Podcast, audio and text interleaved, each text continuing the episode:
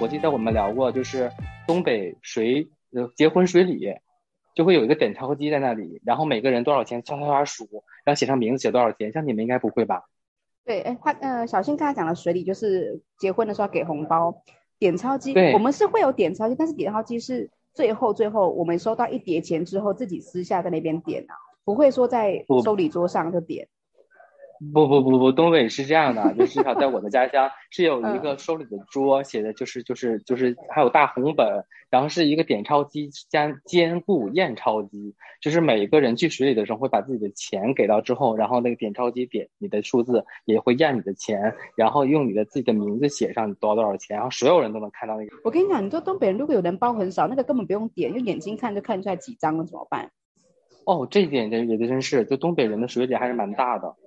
哦，真是蛮。对，我觉得你们包红包真的很大方的，这次我真的觉得很大方。因为比如说，好的，对，你知道我们的好朋友包红包，呃，大概三千六台币都是已经算不错的了。嗯、可是其实我我我们相处的过程当中，有谁谁谁结婚，好像我们都会包个，好像都会包一两千块人民币这么多哎。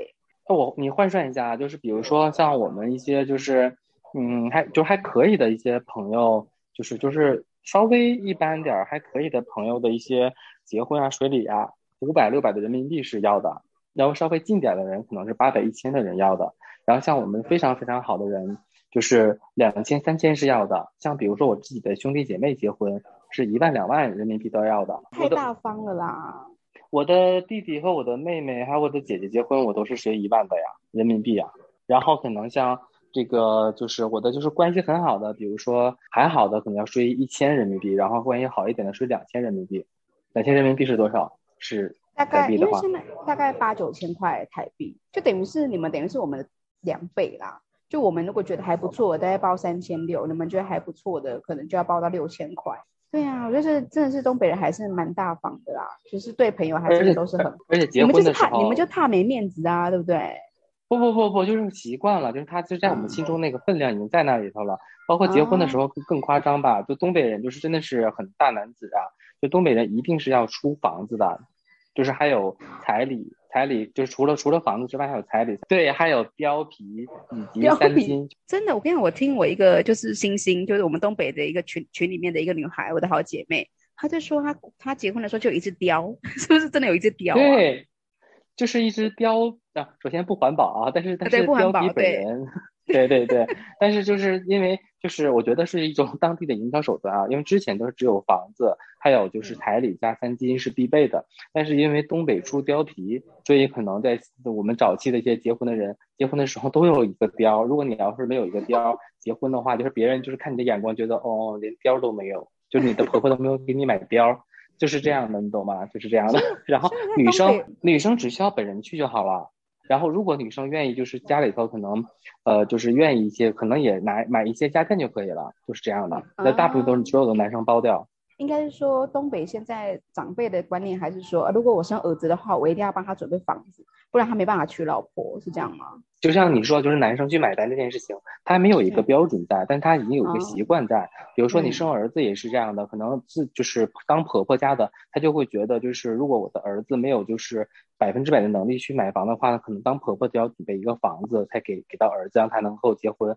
呃，无论是跟他们一起住，还是单独去买一套，可能会要承担这件事情的压力。或者是付个首付，孩子继续还房贷也都没问题。但是这件事情主观上就已经被变成了男方的整体的责任，而不是女方需要为此去付出的。那现在可能是除了在东北结婚之外，那可能更多的来外地外地工东北人也在外地工作嘛，像北上广深有很多这样的东北人，尤其像北京更多一点。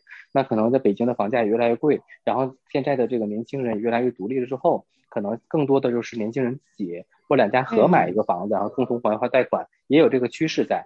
但是我真的觉得东北男生给自己的压力跟目标是还是比较大，就是说你还是会觉得这个家是你扛的，是不是有这种感觉？对，就是这个家是你扛的。如果我老婆她不想工作，其实是没有关系的，因为本来她就应该。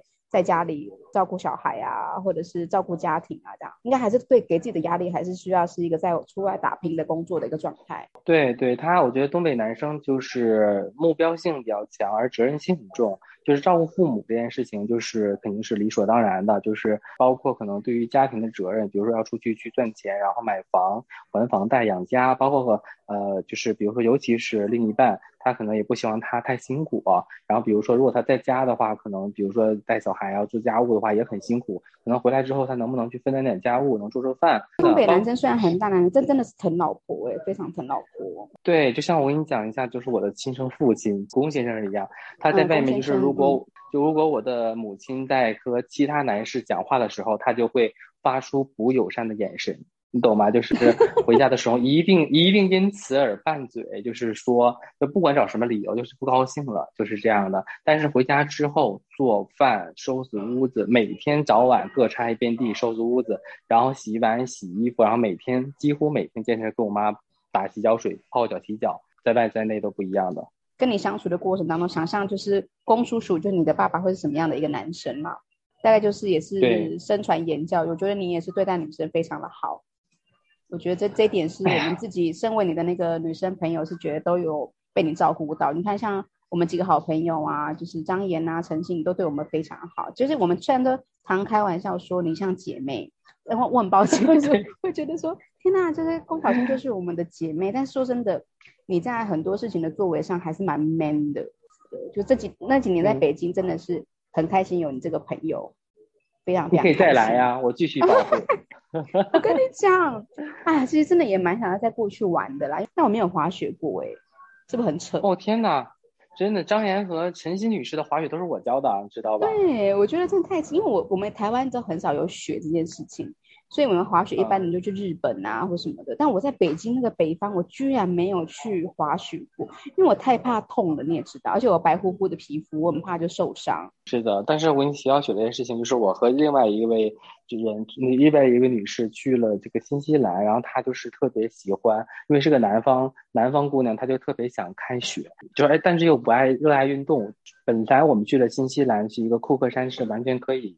徒步上到山顶，那种感受很好。结果他一定要坐飞机上去，就是这件事情，我就会觉得很无语。而且而且我对飞机这种直升机有点恐高，但下了、下了下了直升机之后就是雪山嘛，然后我就在雪山顶上站着，然后他就每就在那里拍照，然后欢呼对于雪的热爱。你想当时身为一个东北人的我，在那雪地里头 看着他是什么心情？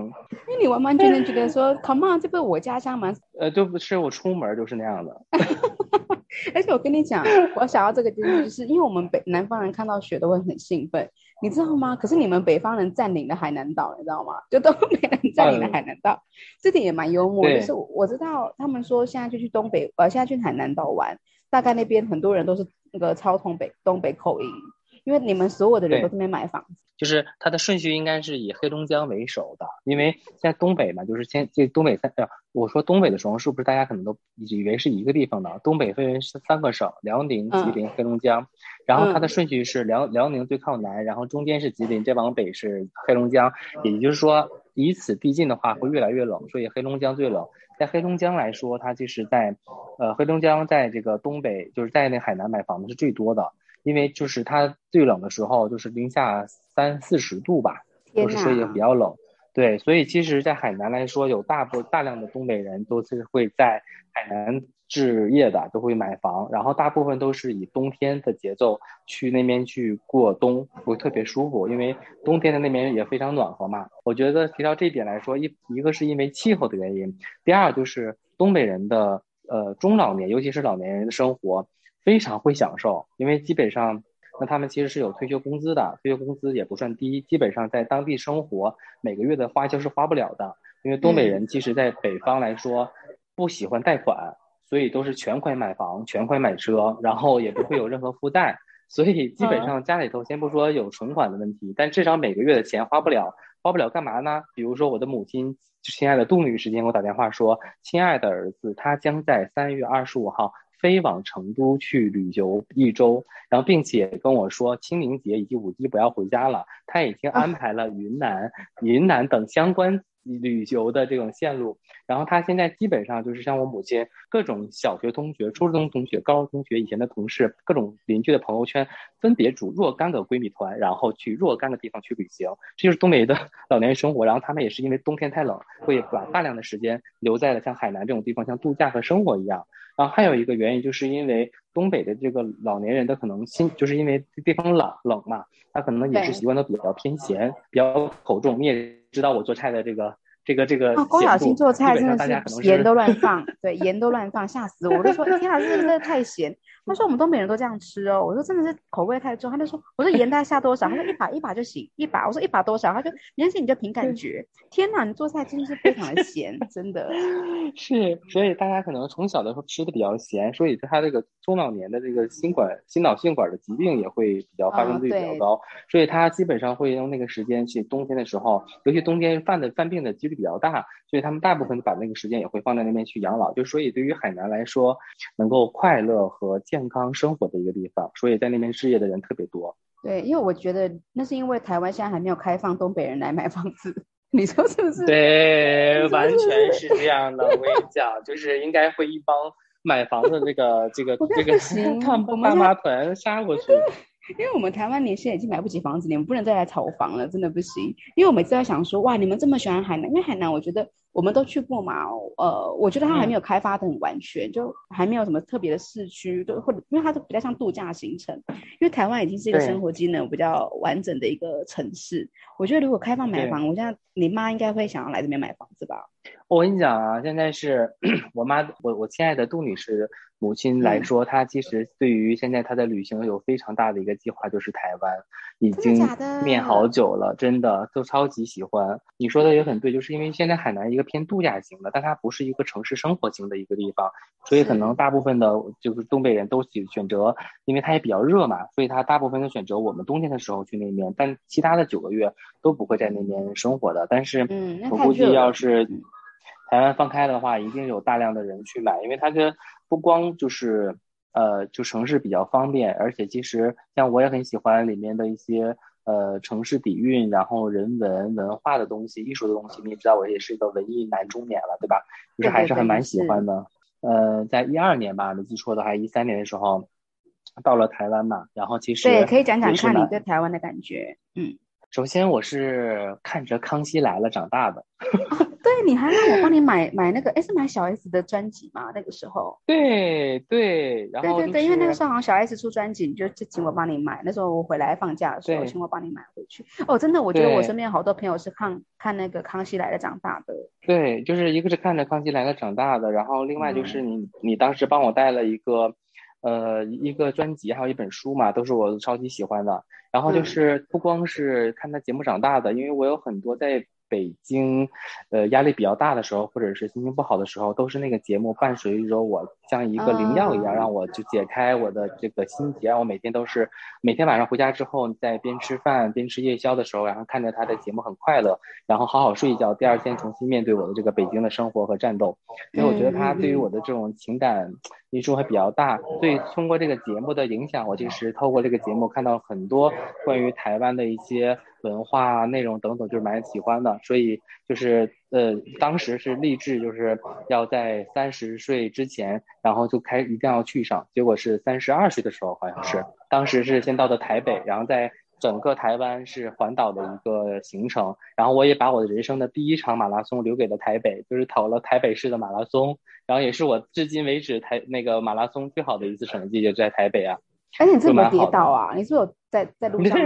对，哦，有有一点我想问一下啊，就是因为像那个在大陆，嗯、在大陆你来的这个，就是我们在这种就是嗯，这个我们叫柏油路上吧，就是开车的路上画的线不都实线和虚线或者黄线或白线嘛，都是线。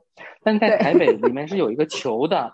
那个球我没见过呀，因为因为我来之后，来第二天好，第三天就基本上开始跑跑马拉松了，因为我而且我又不可能步步步行在开车的路上，因为不会封路嘛，所以我从来没有见过，就是一个开车的行车公路上会有那个球。我想问一下，这个球的功能是什么？是什么作用啊？哎，我我想呃，因为我我没有跟你一起跑马拉松，我不知道，但是我大概知道你讲的就是说我们在那个中间画白线的地方，某一端会有一颗球凸出来的。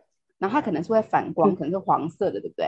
然后每个线上都有，等于是中间一条路上都有那个球。好，我跟你讲，因为我自己没有开车，我其实我没有不太知道它确切的功能，但但是我可以讲出来大概一二。就我，我的认知是，就是我们的在开车的时候啊，呃，因为如果它是双线道，两两两边都会有车子嘛，对不对？当你今天在开车的时候，你不是开灯吗？你知道它那个球它会反光，所以晚上的时候你还是可以看到那个线的，就是它会比较明显，就中间有一个。对，然后再第二个原因就是说，如果你今天真的是不小心，你你开你开车，然后你有点就是打瞌睡，就是想睡觉，你你如果车子歪的时候，你碰到那个球球，你车会震，就会可能会让你有点惊醒说，说、啊、哦，你现在是有点偏到那个线过线。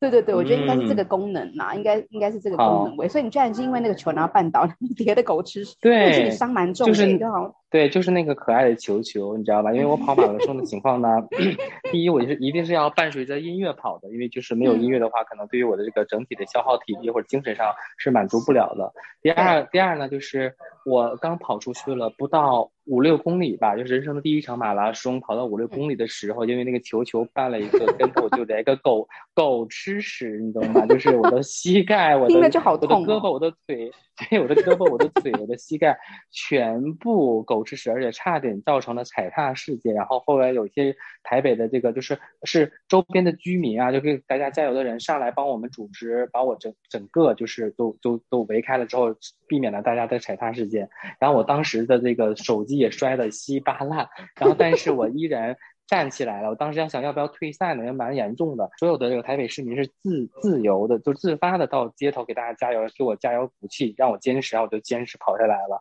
这个马拉松就是还蛮感动的，而且就是我跑的都是因为马拉松一般都是挺经典的环线嘛，然后我就会觉得就是首先那是我第一场马拉松就很兴奋，第二就是就是大家那种状态都很积极，而且旁边的这个这个居民都是很很热情、很洋溢的，就是给你加油，然后跟你去拍手鼓掌。就感觉特别棒，所以我就完成了这个 第一场马拉松，而且是我最快的一场马拉松。我记得你来台北的时候，就是呃有跟我分享一件事情，我到现在啊都会把这件事情跟我所有台湾朋友讲，他们依旧傻眼。你记不记得那时候你跟我讲说，因为他是因为小新是跟一个就是我们刚才讲那个周凯，一个山东人、青岛人来到台北，然后他们就跟我说，他们那一天的行程就是从台北车站，然后我记得你们是不是从台北车站，然后走到了。宁夏，然后又去西门町吗？是不是？然后对，就是沿着沿着你一号线，是你们一号线吗？就那蓝色那条线呢？应该因为你们是哎，还是红色那条线？我记得你们红色吧？一零一嘛，对不对？是不是一零一？对，就是。你还去爬象山，对不对？对呀，对呀，就是那一整天，就是我们其实离那个台北车站还有一点点距离啊，但是我们就走到了台北车站，然后就后来就就是台北车站不是有是不是中天电视台呀？它的对面就中天吧，就是台北中天车站，然后再往前走中天吧，然后可能像你说的，就是过程中的一些文创园，包括可能像说的西门町等等，就是应该是呃，我地图上应该是从西到东啊这一条红的线，我是从这一头走到那一头，然后最后最后走到了台北幺零幺嘛，就是就是幺零幺的下面之后，然后后来就是哦，那其实。到幺零幺可能才四五点吧，都跟没有没有天黑呢。然后我们就爬了象山，在象山的时候天呃在那个呃象山顶的时候还还是天亮了，然后一直等等等等到这个就是看落日啊什么的，是这样的。然后晚上才。对，我记得你当时在走的时候，你有跟我微信，你、就跟我说：“天哪，在台北怎么人这么少啊？”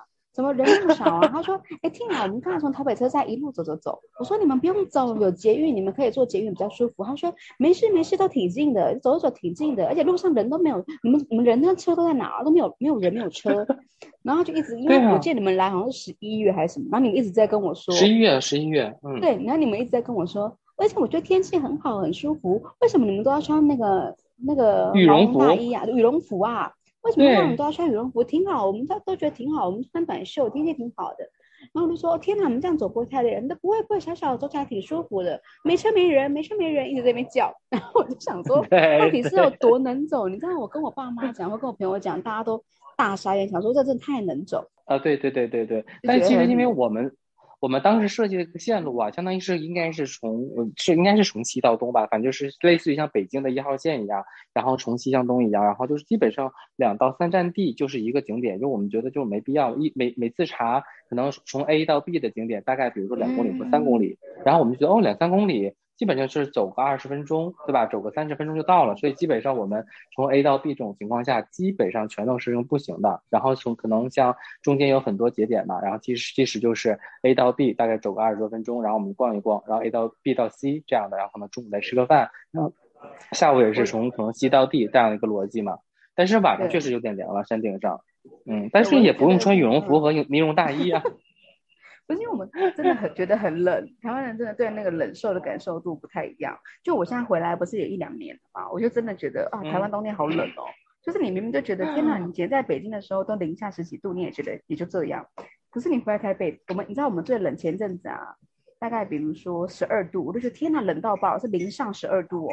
我觉得天哪，真的是冷到爆，好暖和啊！今天北京好像是零上十十二度还是十四度左右吧。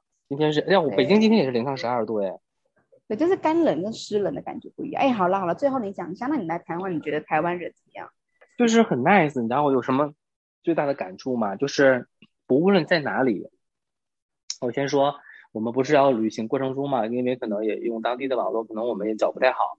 当你有一个状态在，不用问啊，当你有状态在，在看手机，在看路的时候，就有人来问你，你是找不到路了吗？你想去哪里？然后我就说哪哪哪里，然后一般可能像比如说，首先在可能就是在我之前的生活当中吧，你在看手机或者在找路的时候，没有人主动上来问你。第二个就是你如果问到别人的话，可能大便别人说可能从哪里怎么走怎么走，大概就可以了。在台北的时候，我的感受就是，包括不不光是台北啊，就整个台湾的时候，就首先你有这个状态发出这个信号了，别人看到看出来你可能要迷路了或找不到路的时候，他主动会来问你。第二个，你问你的时候，他不光告诉你怎么走。最主要的是，他要亲自带你去。但在路上的时候，有人可能认出来我们是，或者是交流的时候，可能听到我不是就是当地人了。但是跟你聊很多很多天的时候，嗯、你会觉得聊的也太多了吧？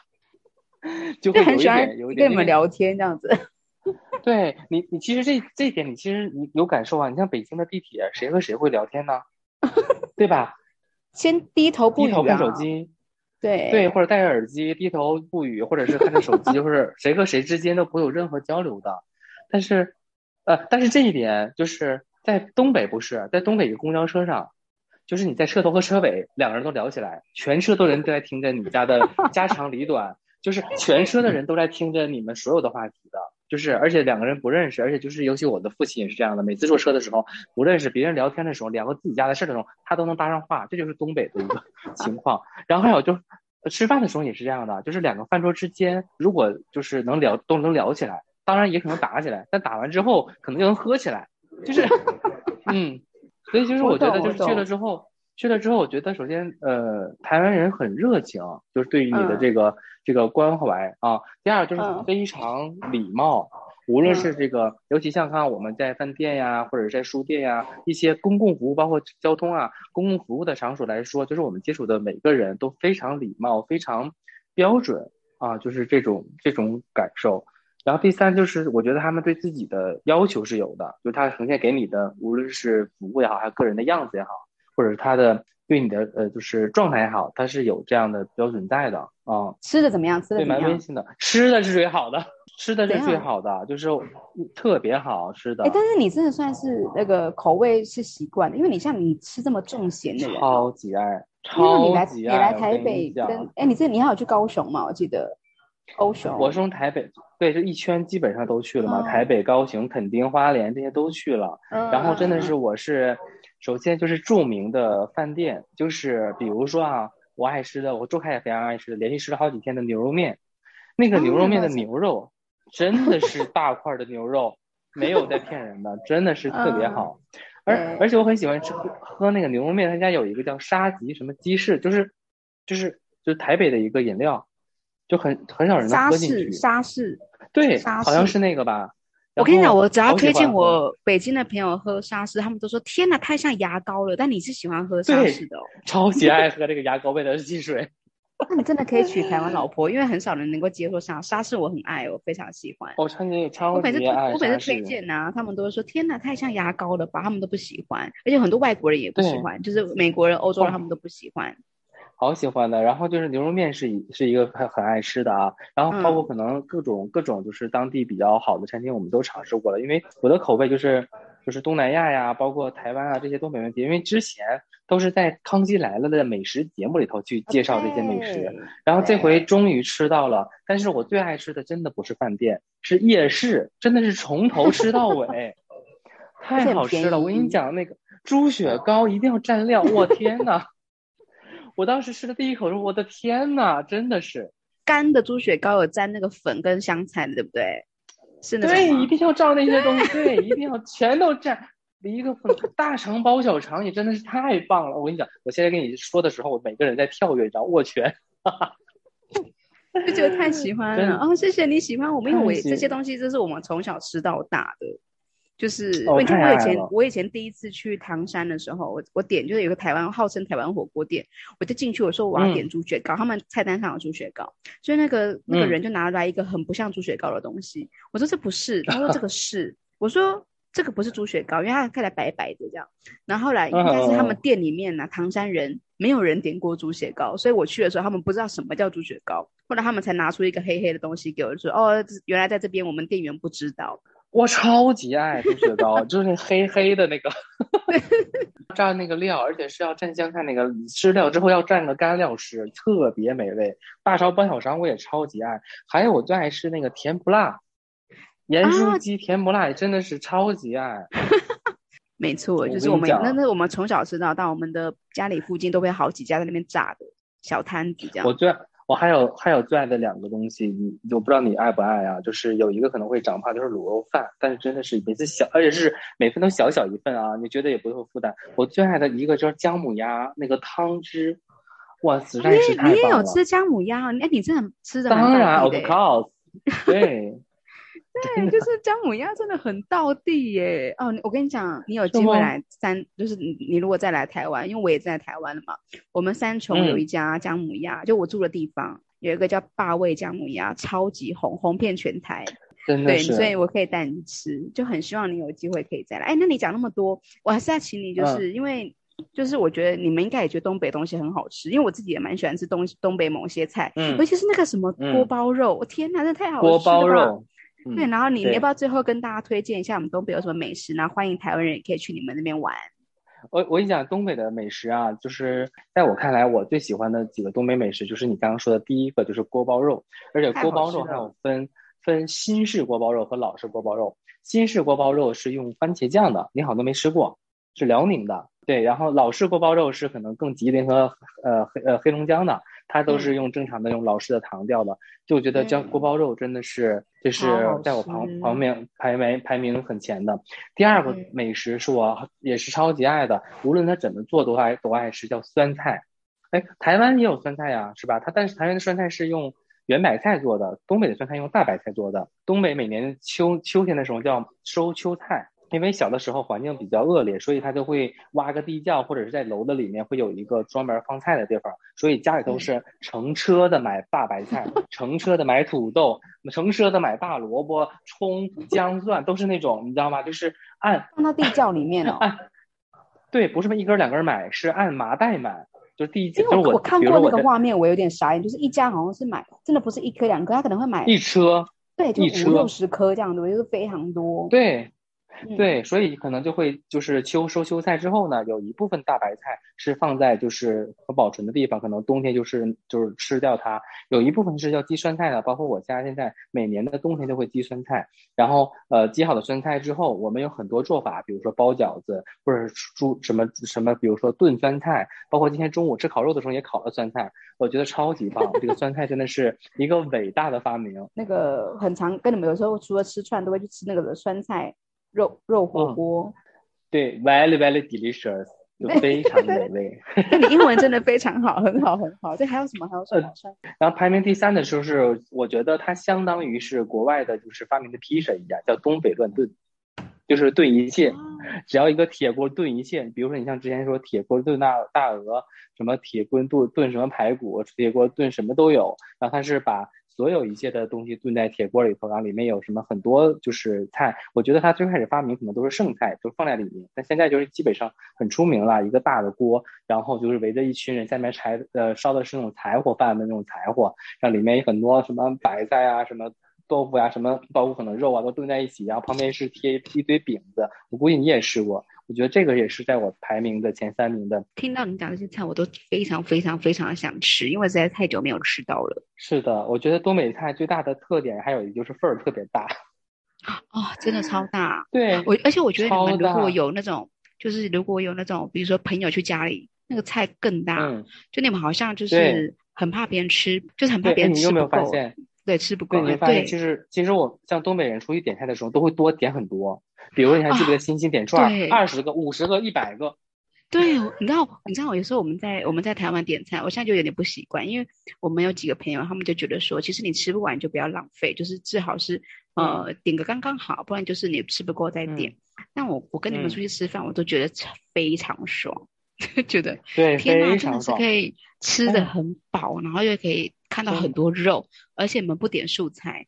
对你们来讲，海鲜是素菜，不点素菜。对，对你们来讲，海鲜是素菜。是的，是的。我突然你说的特别对，我忘忘了一个很重要的东北烧烤呀。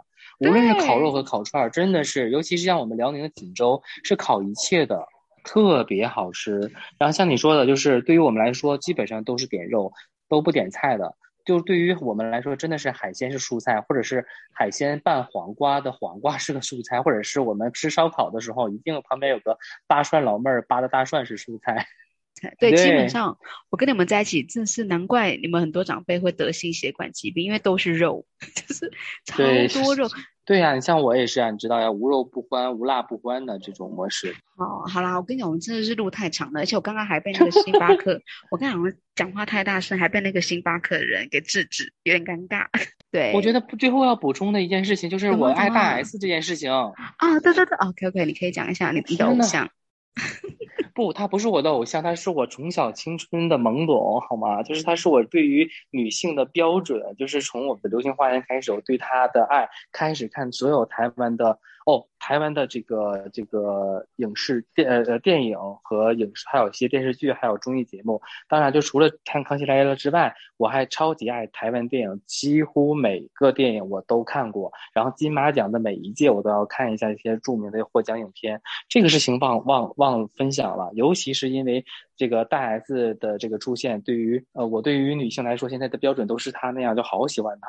然后因为她的原因，所以我开始看这些这些节目，而且每年的这种台湾的电影都在看，包括综艺节目。而且当时我最不好状态的时候，我记得 T 你还分享给我一个关于杨丞琳的那个图鱼的那个那边那那个影片，其实对我的改变也蛮大的。啊对，所以台湾无论台湾对于我来说，其实就是蛮有影响的。无论是我去了之后的当地的人文和城市的环境啊，包括可能我认识一些台台湾的台湾的朋友，包括很多美食我也很喜欢，还有他的一些节目，其实对我的影响很大的。所以我超级爱台湾，所以我一定要争取这个疫情赶紧过去之后，我能再去一次。把我爸爸妈妈也带过去，啊，希望我疫情过去之后也是有机会再回去东北跟你，哎，不是东北啦，回去北京跟你们一起玩。好啦，谢谢龚小心，你最后有没有什么话跟我说的？你可以做个结语。我觉得我很想念我们，就是在，呃，很怀念我们在北京的那些日子，然后很想念这个朋友。嗯，好，我也很想念。你们大家也很想念龚小新，希望有机会可以再去你那个七百万的房子里面去玩，去吃你做的饭。好的，好的，希望你这个节目早早早日从语音频道变成视频频道，毕竟我的呃长相要比声音加分。龚小新，龚小新的外表大概我我形容一下好了，人称人称通州彭于晏呀。啊，对。就是通州彭于晏，如果如果啊，你们大家都还记得彭于晏长什么样子的话，我只能跟大家讲，龚小欣长得跟他完全不一样。好啦好啦，OK OK，好了啦，好 就这样子，好啦，啊、谢谢你哦，谢谢你来。